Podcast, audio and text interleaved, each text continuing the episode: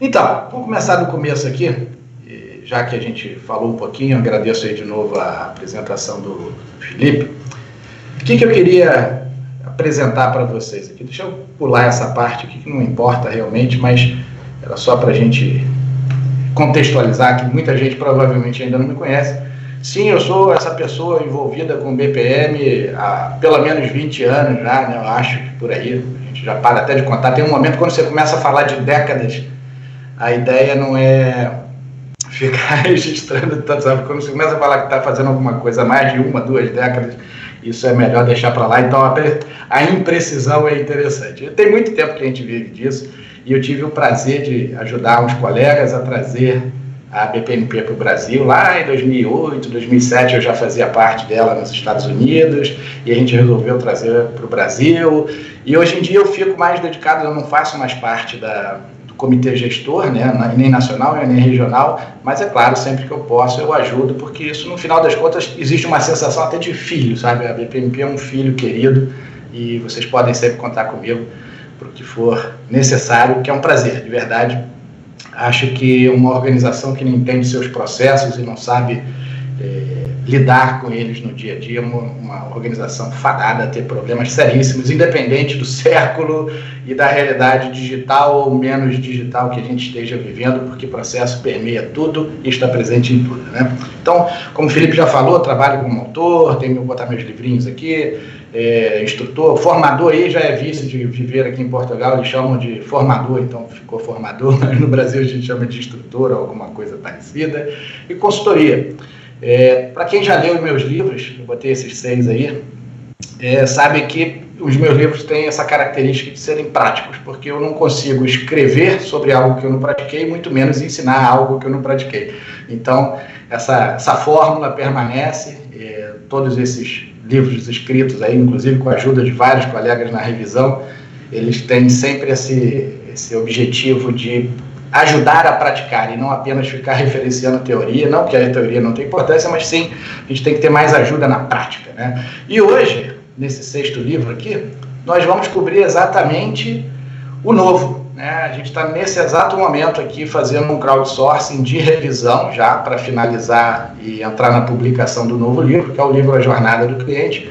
Se tudo der certo e a quarentena permitir, os nossos neurônios, nossa psique ajudar, em junho, vai, vamos lá, início de junho, no máximo primeira quinzena, finalzinho da primeira quinzena de junho, a gente deve publicar ele e vocês, obviamente, serão avisados.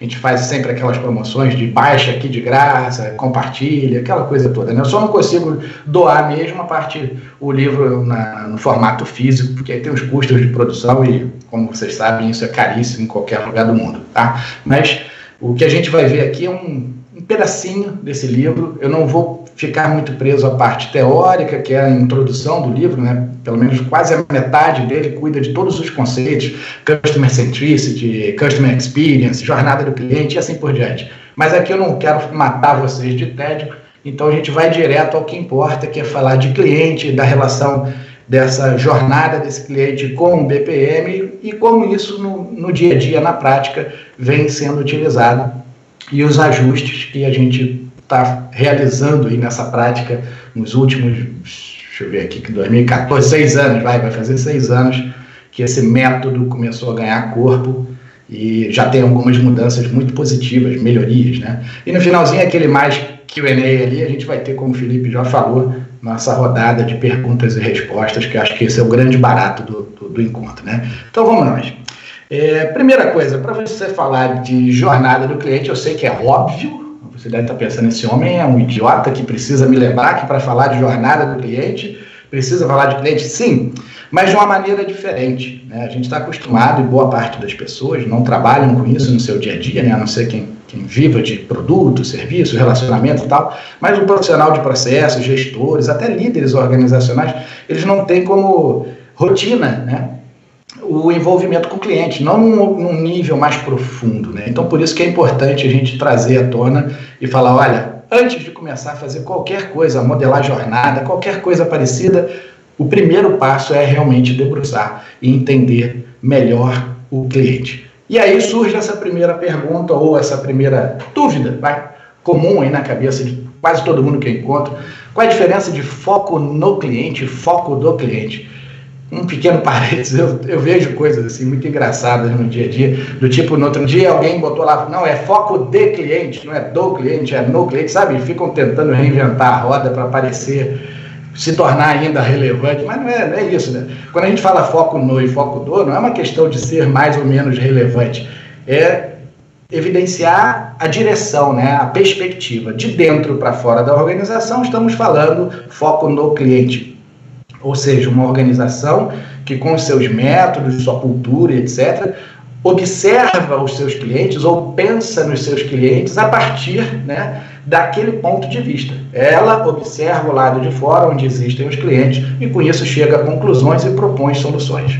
Quando você tem o foco do cliente, não quer dizer que o no deixa de existir ou é menos importante. É isso que as pessoas às vezes confundem. Tipo, tem que escolher o campeão, qual é o melhor, qual é o pior. São complementares. Aliás, é, é mais poderoso quando é complementar.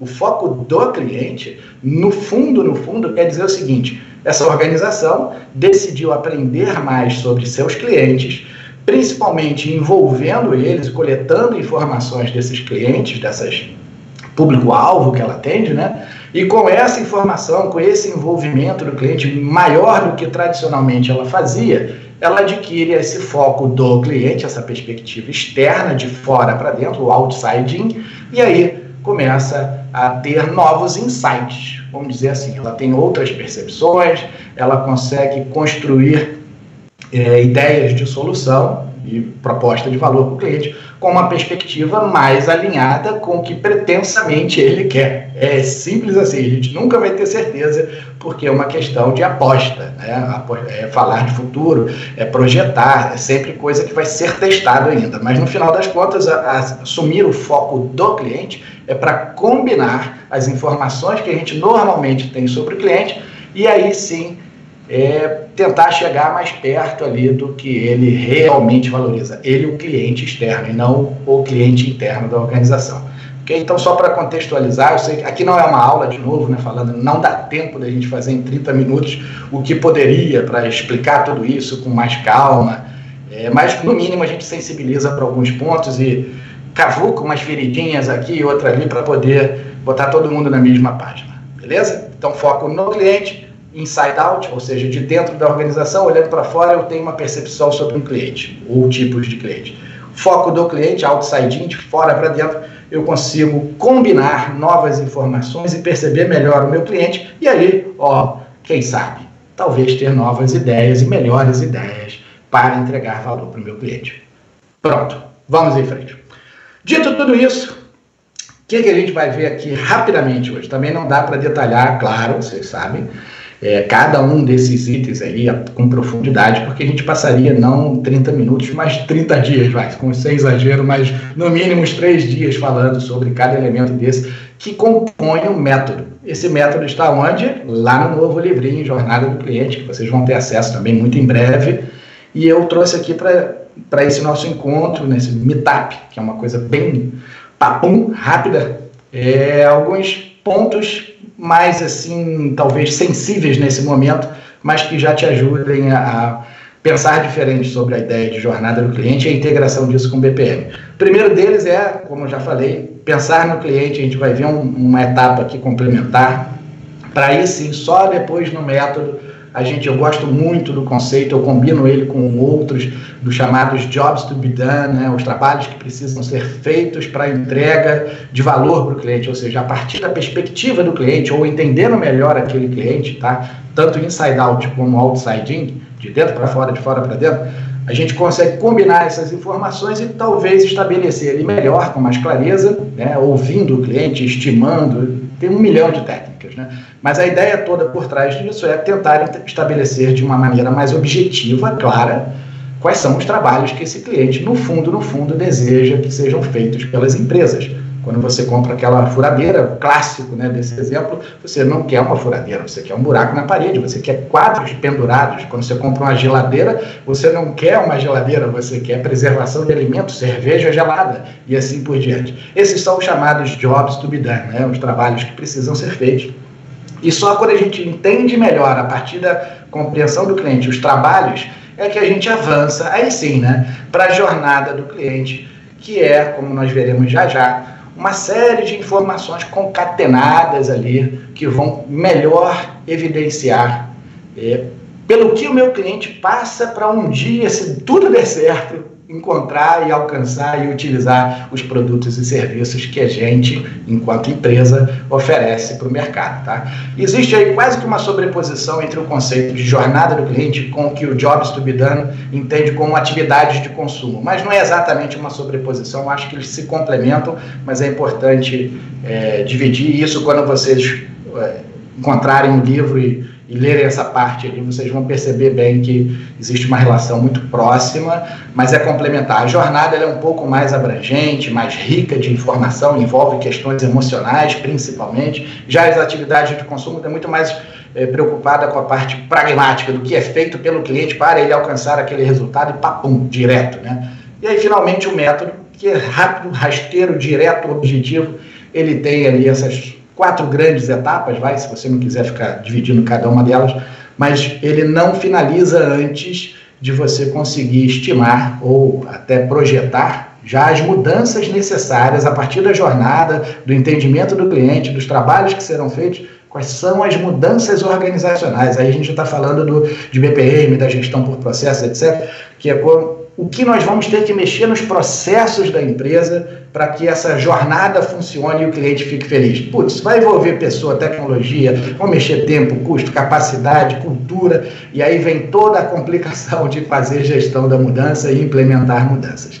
Mas o método, ele basicamente, né, o livro ele tem essas duas grandes partes, a parte teórica de conceitos e princípios, e depois ele entra no método, e como eu já falei antes, nos livros são práticos, você vai aprender a usar esse método, você vai poder ler, entender e aplicar isso no seu dia a dia com os devidos ajustes necessários. Beleza? Então vamos aqui adiante, porque senão eu fico aqui e nunca mais saio. A gente vai fazer uma live maior do que dessa do menino lá que, das cervejas que deu problema com o Conar. Né? Vai fazer 20 horas de live e o Gart tinha vergonha. Mas se deixar, eu falo. Bom, primeira coisa, jornadinha. Nas jornadas, eu vejo muita gente, é, e é normal, tá? não é uma crítica, é só uma observação, muita gente investindo muito tempo nos post-its, tradicionais post-its na parede, no quadro, riscando parede. Ok, isso é uma abordagem mais lúdica possível para você envolver pessoas. Acho que o grande barato do post-it, de qualquer ferramenta dessa, de manual thinking, né, como dizem, é, é você envolver, é engajar pessoas na, na criação, elas se sentir parte da solução, da definição, do encontro da informação. Então, isso é muito positivo. Só que, ao mesmo tempo, o post-it, por conta própria, ele acaba sendo jogado fora, ele cai da parede, ele tem uma série de problemas operacionais ali. E essa prática né, muito livre e, e assim, com pouca orientação dos post-its, acabou me, me deixando frustrado lá por volta de 2012, 13, e eu comecei a desenvolver por conta própria um, uma, uma versão híbrida, vai, onde você pode continuar usando seus post-its, pode rabiscar com a canetinha, do jeito que você quiser, mas você tem um artifício, né, um material em A0, A2, A4, do tamanho que for necessário. Você imprime esse canvas, que vai estar no livro também, que é o canvas da jornada do cliente integrada a processos. Tá? Então você pode usar essa, esse enquadramento do trabalho de criar uma jornada de maneira lúdica, bota os seus post-its lá dentro, ou então escreve direto e joga fora o papel depois, não importa. Deixa eu só falar para vocês o que é essa jornada do cliente integrada a processo.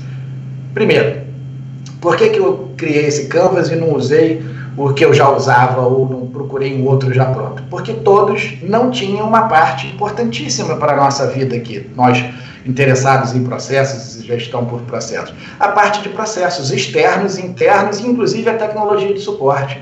A gente tem muito canvas e muita jornada do cliente aí de várias empresas na internet disponível para caramba, até para inspiração. É claro, eu me baseei em muitas delas, me inspirei em alguma delas, eliminei outras, etc. Mas eu sempre tinha falta, sentia falta de, depois de fazer a jornada, conseguir visualizar de maneira objetiva e direta, né? assim, bem imediata, qual era a conexão da ação que o cliente fazia em algum ponto de contato e onde isso, o que isso acarretava nos processos internos da minha organização. E aí por isso eu fui adicionando nada mais, nada menos do que essas três camadinhas lá no fundo, as seis, sete, oito, que dizem ali, uma, retratam uma conexão direta entre, deixa eu colocar aqui o mouse, né? Aqui em cima, nesse canvas maravilhoso, é, esse, esse desenho aqui da claquete, né, é para dizer a ação do cliente. É ali onde acontece a ação, um momento da verdade. É ali onde a porca torce o rabo e, e o, como é é, o avião toca o solo, não é isso? É ali que tudo pode dar certo, tudo pode dar errado. Ou seja, o cliente, na sua jornada, vai realizar uma série de ações. Não quer dizer que são só essas, tá? Você pode ir combinando, conectando um canvas a outro e fazer uma jornada enorme. Mas não é o caso. Aqui quer dizer essa primeira linha aqui na horizontal, nossas as ações que o cliente vai percorrer, os trabalhos que ele vai ter que realizar para isso, né, para o valor prometido, o serviço ou produto se tornar real na vida dele. E nas verticais, você vê em preenchimento aqui, né, por ação, onde ela acontece na forma de ponto de contato e canal. Eu não vou ficar explicando aqui cada um desses elementos com muito detalhe, porque senão, de novo, né, a gente vai levar três dias. Mas rapidamente, o canal, por, peguem o, o, o, exemplo de uma TV, por exemplo, um canal. Um canal de TV, você sabe muito bem o que, que é um canal de TV. Você senta ali, fica vendo aquela coisa passar e a tua interação com, a, com, com o canal, com a emissora, é baixíssima, praticamente nenhum. Você é um sujeito passivo ali, observando aquela coisa sem muita interatividade. Quando você é capaz de interagir com aquela emissora, com o programa, com o que quer que esteja acontecendo ali, você cria o chamado ponto de contato, onde existe uma interação do cliente naquele canal com a marca, o produto ou serviço. Tá? Então, é uma evolução. Permite a interação do cliente direta com aquela, com aquela proposta, então ele deixa de ser apenas um canal de comunicação e passa a ser um ponto de contato. Aí, no ponto de contato, é onde reside o chamado momento da verdade, onde tudo pode dar certo, pode dar errado, pode ser um ponto de excelência ou de fracasso, pode gerar ganho ou perda e assim por diante. Né? E cada ponto de contato desse o nosso cliente lá no, no nível 1, ele realiza, o cliente, aqui ainda estamos com a perspectiva dele, ele realiza uma série de trabalhos. E a gente diferencia o tipo de trabalho para também saber o quão difícil ou fácil é para ele fazer aquelas coisas. Então a gente diz, bom, é um trabalho linear, ou seja, eu boto o meu cliente em filas, ele tem que aguardar uma, uma sequência obrigatória, ele não consegue resolver se não passar por isso. Problema meu eu estou entregando uma experiência ruim para o meu cliente. Ah, não, Gart, é não linear e não tem restrição de tempo, o cara fica super à vontade, como se estivesse navegando na internet. Então a gente marca ali o não linear sem restrição de tempo. E o T, nessa legenda ali, aí sim, é não linear, mas tem uma restrição de tempo. Ou seja, não linear sem restrição de tempo, o equivalente a gente está navegando na internet livremente não linear, mas com restrição de tempo, é você entrar numa loja você não é obrigado a seguir um circuito, né? Algumas lojas fazem, né? Lojas de móveis, IKEA, Etna, etc. Eles botam você para seguir um circuito, mas você não é muito obrigado. Mas tem uma restrição de tempo, que é o horário de funcionamento daquele, daquela, daquele negócio, daquele, daquela loja, né? Do ponto de contato. Bom, e aí, passado por essa definição aqui de tipo de trabalho, a gente avança ainda mais e aí chega no ponto onde tem esse gráfico aqui tentando mostrar a evolução emocional do cliente ao realizar aquele trabalho naquele determinado ponto de contato. E basicamente a gente evolui depois para um, um código emocional muito mais rico. Mas para começar, basicamente a gente usa no mínimo três grandes emoções assim principais.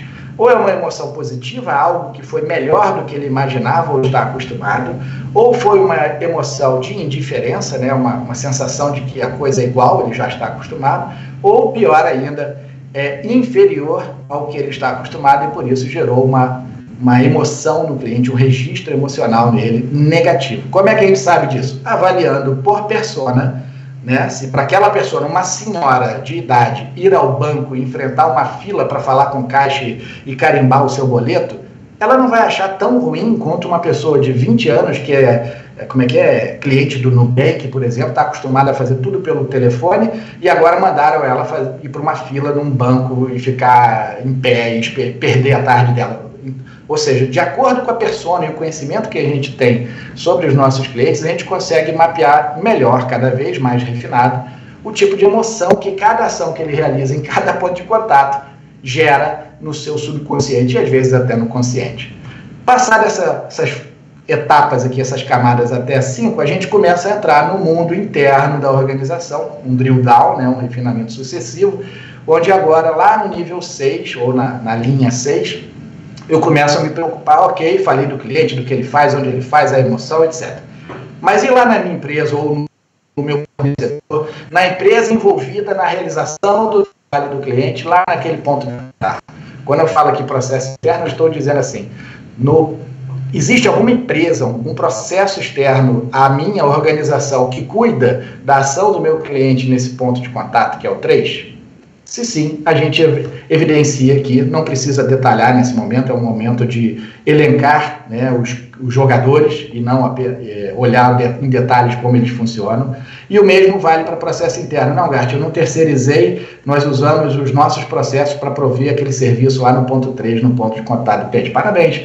São processos internos que serão ali elencados para depois a gente analisar. O mesmo vale para a tecnologia. Você não precisa especificar requisito, nem funcionamento, nem nada. É só evidenciar, por exemplo, tem um sistema, tem uma aplicação, tem alguma coisa que ajuda a realização do meu cliente, do trabalho do meu cliente naquele ponto de contato. Então, por favor, a gente marca aqui também, porque o objetivo é criar um mapa né, totalmente conectado, desde o que o cliente faz até o que acontece dentro da empresa quando ele faz ou precisa fazer aquilo ali. Sacaram? Vai descendo ali do 1 ao 8, a gente vai construindo essas camadas de informação, buscando, elas normalmente não estão tão disponíveis facilmente assim no nosso dia a dia, a gente vai atrás delas. Beleza? Isso é só um overview muito rápido, eu sei, do Canvas, da jornada do cliente integrada aos processos. Como eu disse para vocês, por necessidade eu acabei criando essa versão, porque eu usava canvas anteriores e, que existem até hoje, que nunca chegam nesse nível 6, 7, 8. E como eu sou um profissional de processos, eu preciso muito do nível 6, 7, 8 para conectar as, as, as questões mais humanas do cliente, emocional e etc. Então, eu adicionei isso aí, não tem nada, a NASA não vai precisar me investigar para descobrir como eu pensei nisso, eu só adicionei as camadas de processo, mas o legal é o método de construção disso aí que, que sustenta né, essa utilização. Visualmente, ele é bastante simples, é objetivo e vai te ajudar no, na produção do que vem pela frente, que eu vou mostrar para vocês, ok? E lá em cima, é claro, tem um tipo de persona, sucesso, que a gente bota ali uma frase perfeita para é, marcar, lembrar sempre né, o que, que a gente, o cliente está tentando alcançar. Vejam assim, né? Da 1 a 5, a gente está falando só do cliente. Da 6 a 8, a gente fala da, do, do, que a organização precisa é, prover e garantir para que ele alcance o que ele quer a, da melhor maneira possível. Né? O ideal é que você mantenha esse gráfico todo lá em cima, né? mas não é, não é simples. E, assim, por experiência, tanto de ensino quanto de prática em projeto, a gente descobre o seguinte: as ideias são maravilhosas e na hora de sustentar se elas são positivas, indiferentes ou negativas, a gente acaba descobrindo que, apesar de sensacional a ideia inicialmente, ela é igual a dos outros ou é até pior é muito difícil você manter, criar e, e garantir é, experiências inovadoras, boas, positivas no, no subconsciente do seu cliente. Não é uma coisa simples, senão a gente estaria num mundo repleto de maravilhas, né? e não é isso que a gente vê no dia a dia. Beleza? Vamos que vamos. Pronto. Esse é outro problema, vai, vamos botar assim, na cabeça dos iniciantes, e eu entendo isso, já comecei também, né? todo mundo foi iniciante, e dá uma agonia quando a gente está fazendo a jornada do cliente, seguindo esse método ou outro qualquer.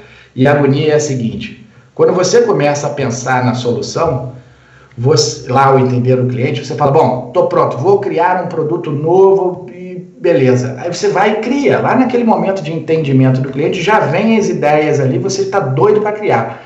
Só que ao começar a caminhar a jornada, ao preencher a jornada que vai, no final das contas, validar e refinar a própria ideia, você começa a ver que eh, talvez tenha que adaptar, eliminar, abandonar certas ideias iniciais. E isso faz parte. Então eu gosto de lembrar sempre para as pessoas o seguinte: você pode muito bem conseguir criar e manter aquela criação até o fim, virar projeto, implantar, uma maravilha. Pode muito bem criar e descobrir ao caminhar que vai ter que adaptar. Pode muito bem não conseguir criar logo de cara e ao caminhar na jornada, aí sim ter insights de criação de melhorias ali, tá? Então não, não fique preso assim, meu Deus, se eu não criar agora eu não consigo avançar. Não, às vezes não se percebe antes da jornada as mudanças é, possíveis e poderosas que elas que estão disponíveis. E aí, ao caminhar lá, tentar preencher todos aqueles campinhos lá do Canvas que eu estava falando, o cara fala, putz, ali, Não tinha pensado nisso, mas agora surgiu aqui uma ideia. Eu acho que eu vou adaptar ou até mesmo criar uma nova solução. Por isso que quando a gente fala de jornada do cliente, a gente fala de mudança de produtos, serviços e processos, e não apenas de processos. Porque quando você mexe ali, você visão, né, melhor visão sobre produtos, serviços e processos. Você não, não, não se isola, né? Quando você fala, ah, vou fazer uma melhoria de processo, é muito fácil de cair na armadilha de melhorar apenas o processo e não conseguir traduzir aquela melhoria no processo em valor para o cliente lá no final das contas. Aqui não. Você o tempo inteiro vai ser obrigado a mensurar lá na sua jornada aqui. O tempo inteiro você vai ter que verificar se o que você vai mexer aqui na camada 678, nas camadas 678, vai mexer no impacto emocional que traduz o valor percebido pelo cliente na ação que ele está realizando ao longo da jornada. Então, é uma é forma de você manter essa conexão a todo momento. Avançou de um passo para o outro, né? A gente vai avaliar de novo. E mais um detalhezinho: a gente faz uma coluna dessa por ponto de contato. Não é uma porrada de ponto de contato aqui no nível 3, não, e você chama tudo de positivo. Não, se você tem cinco pontos de contato, você vai ter que fazer cinco colunas diferentes para aquela mesma ação do cliente. E aí começa a complicar a vida da organização que quer ser omnichannel, que acha que é obrigada a estar em tudo que é canal de comunicação e ponto de contato. Ora, se você vai prometer para o seu cliente uma experiência positiva, excepcional, melhor do que ele está acostumado num determinado ponto de contato, você vai ter que garantir isso. E se você não consegue garantir, é melhor tirar. Eu prefiro que você não me ofereça um canal medíocre, um ponto de contato ruim, do que eu tentar utilizar aquilo ali. Vocês sabem do que eu estou falando. Você entra em contato, usa aquele 0800, um chatbot maldito daquele que não serve para nada, fica repetindo script. A, a, diferença hoje em dia do chatbot deve ter algum bom, até hoje eu nunca vi. Mas é, o cara ele bota o script que aquela pessoa repetia para você de maneira obtusa, ele automatizou. Mas é a mesma resposta obtusa que não te leva a lugar nenhum. E você fica frustrado agora com o chatbot. Então, se você não vai entregar uma coisa que é realmente melhor, a jornada do cliente, o Canvas, os mapas, eles servem para isso. Olha, você vai entregar algo realmente poderoso aqui, ou você só deu uma modernizada, você quis parecer modernoso ali e, ah, vou botar um bot, vou fazer um 0800 automatizado. Ih, rapaz, Vamos pensar melhor? Porque aqui no nível 5 você vai ter que sustentar a capacidade dessa coisa ser positiva, e no 6, 7, 8, para ela ser positiva, a gente vai ver o que tem que ser feito em termos de mudança, de processo que envolve tecnologia, pessoas, comportamentos, capacidades, toda aquela confusão que envolve a gestão de um processo organizacional, está lá no nível 6, 7, 8 e se conecta ao 5 direto. Você não pode fugir disso, porque senão você está criando mais uma mentirinha, mais uma ilusão, e alguém depois vai se frustrar. Normalmente o cliente. E quem paga é a empresa, né? A gente sabe disso. Vamos avançar, eu já perdi meu tempo aqui. Já perdi, não, me perdi, perdi. Estou em 30 minutos, mas está tranquilo. Está acabando. Relação com o BPM. Eu sei que vocês já devem estar morrendo de sono, hein? Aguardem, pô, aguardem. Nunca fiz live, não, mas eu consigo imaginar vocês dormindo já, hein? Ai, ai, ai. Relação com o BPM. O que, que a gente está acostumado? Quando a empresa evolui demais, avança, tem profissional de processo, escritório, sabe, tudo aquilo que a gente ambiciona um dia de ter, a gente alcança né, documentações nesse tipo. Eu botei bem pequenininho mesmo para vocês não enxergarem de propósito. Mas é isso, uma visão horizontal. Olha que coisa linda, isso é uma ambição muito boa. Uma visão completamente horizontal, não tem mais aquele espaguete, sobe e desce, sabe, diagrama que parece um eletrocardiograma que manda de uma área e vai para outra e passa para a raia. Olha que evolução, já está tudo na horizontal, um verdadeiro fluxo de valor, com automação, uma série de coisas. E aí a gente vai e consegue colocar os indicadores de processo, de desempenho e traduz isso aí, faz gestão preditiva. Oh, maravilha! Avançamos. Só que isso aí continua né, no seu mapa, ainda com um grande gap, um grande vazio de informação, que é o nosso querido olha ali, né? Cadê o cliente? Onde está o cliente efetivamente na nossa representação? Ah, Gart, eu vou botar uma raia, uma piscina. Ah, ok, isso é alegórico, eu sei, a gente já fez isso, muitos ainda fazem, mas não é a mesma coisa do que você criar uma jornada conectada a esses processos que estão aí. Então, a relação com o BPM é total. Né? Quando a gente fala gerenciamento de processo de negócio, a jornada do cliente ela é um vetor de orientação da melhoria dos processos. Ela não substitui os processos. Tem muita gente fazendo essa confusão, achando que, ah, BPM então não tem mais. Não, é justamente o contrário, jovem gafanhoto. Você vai usar a jornada do cliente para orientar e mensurar se o que vai ser feito nos processos é importante, é impactante e para quem. Para quem é que a gente está fazendo essa melhoria? Para o bendito do cliente e não para a área, e não para o meu chefe, não para o indicador operacional isolado interno.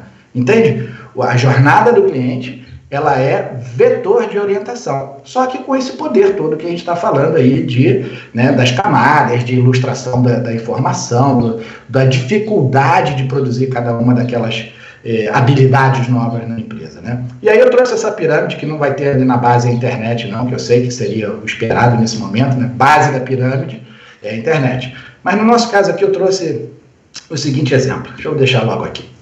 É muito comum em organizações que já até avançaram muito na gestão por processo, melhoria, tem escritório, tem profissionais dedicados a isso.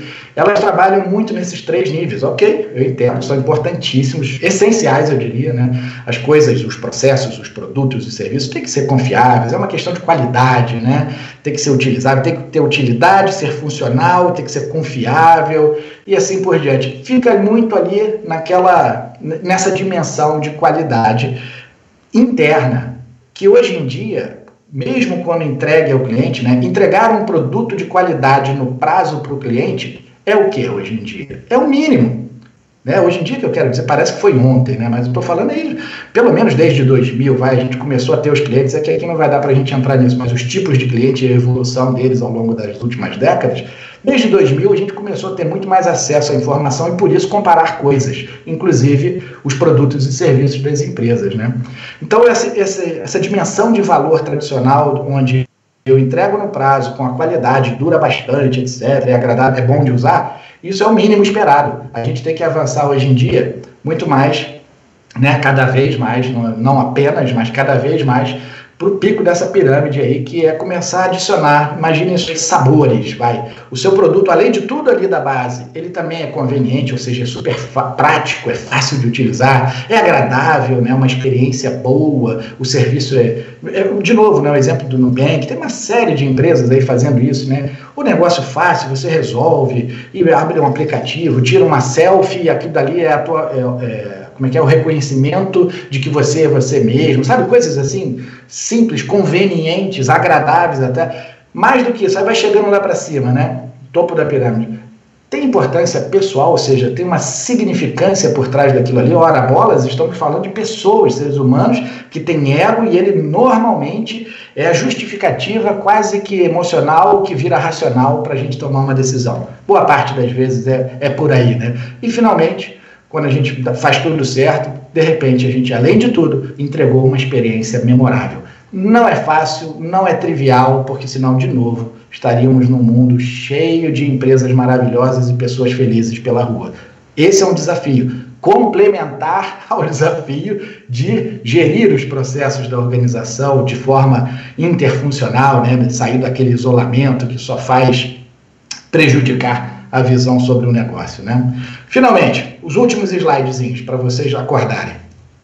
A aplicação prática. Como é que a gente pega tudo isso que eu falei aqui muito rápido e aplica no dia a dia, né? De novo, esse método não é, não é jabá do livro, não, de verdade. Provavelmente vocês todos que estão assistindo aqui vão até baixar o PDF dele gratuito, né? Mas só para você ver o que vai estar tá lá dentro, né? Esse método que a gente usa, para começar a história e você falar, ah, Gart, vai ser PDCA, vai ser ciclo. Calma, jovem mancebo do Agile. Não fique desesperado para chamar a BPM de 4.0. Já vi essas coisas também. Não tem 4.0, 3.0, BPM Agile, não é nada disso. A gente está falando de método. E o método, jovem, você usa o seu sprint, o que você quiser. Quiser fazer em cascata, você faz. Tá? A gente tem que parar com essa bobeira de achar que essa abordagem é a que é a melhor. Você tem que ver a cultura, a capacidade, né? o, o como aquilo ali vai ser aderente naquela organização. Você chega lá todo espertão, modernoso, fez um cursinho na Udemy e agora acha que vai mudar aquela organização, cara, da noite para o dia, vai ser a Jaia, vai ser. Que nada, tu vai pintar parede, colar post-it e nada vai acontecer do mesmo jeito que os outros métodos. Então é uma questão de maturidade. Mas se você quiser usar esse método, por exemplo, como eu já uso em alguns clientes, na forma de sprint, parabéns, funciona também, ciclos iterativos e interativos cada vez mais colaborativos, de criação, de evolução complementar, né, incremental e participativa, que se desconstrói, toda aquela maravilha, também é possível, tá? Então não fique, ah, então isso é o BPM 4.0, não, não existe essa palhaçada, não existe essa equivalência da indústria 4.0 com a gestão 4.0, sabe? Eu, eu me canso de ouvir essas, essa corrida, sabe? Eu já vi piratas, já vi todo mundo tentando corromper esse negócio, e uma coisa muito boa sobre o BPM é o seguinte, é, eu trabalho com isso desde 2002, mais ou menos. E BPM nunca teve um hype, sabe? Aquela curva para cima, a gente está na moda falar de curva. BPM nunca alcançou o pico. Ele nunca teve aquela ascensão abrupta, sabe? Que deixa todo mundo zonzo e todo mundo tem que participar. Não, o BPM vem lá desde 2002, ó, só crescendo, só sendo mais uh, utilizado, amadurece. Estamos no platô, não tenho nem a menor ideia de onde está esse platô. Ninguém sabe, porque, ah, felizmente, não sei nem por quê, sabe? O motivo real não sei, mas felizmente a gente vem numa evolução, a gente acompanha a evolução tecnológica, porque está contida no nosso trabalho, a evolução comportamental, que está contida no nosso trabalho. Então, parem de tentar modernizar uma coisa que é moderna, porque acompanha o dia a dia. BPM não é uma coisa estanque numa prateleira que se você não usar, aí eu tenho que baixar uma versão nova. Não é isso, deixa de ser bobo. Use, faça o que tem que ser feito, que já vai ser um ganho. A gente percorre a empresa em tudo quanto é lugar, muda só o endereço. É todo mundo dizendo que agora tem que ser diferente, nunca fez o básico.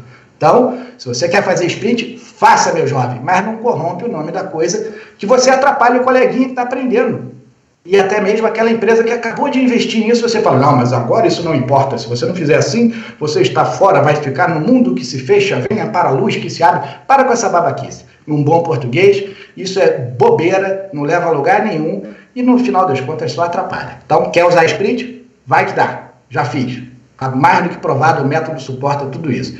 Pega a sua jornadinha, olha aqui, ó, na prática, pega a jornada alegórica, tem post-it, rabiscou na parede, escreveu no papel. Olha que coisa linda agora, você profissional de BPM. Essa é a versão 1.0 da jornada com uma visão lógica. Isso aí é em BPMN, dentro de um visage da vida, de qualquer ferramenta, é BPMN, onde aquelas camadas, deixa eu voltar aqui, essas camadas são transportadas né, ou, ou representadas já na ferramenta.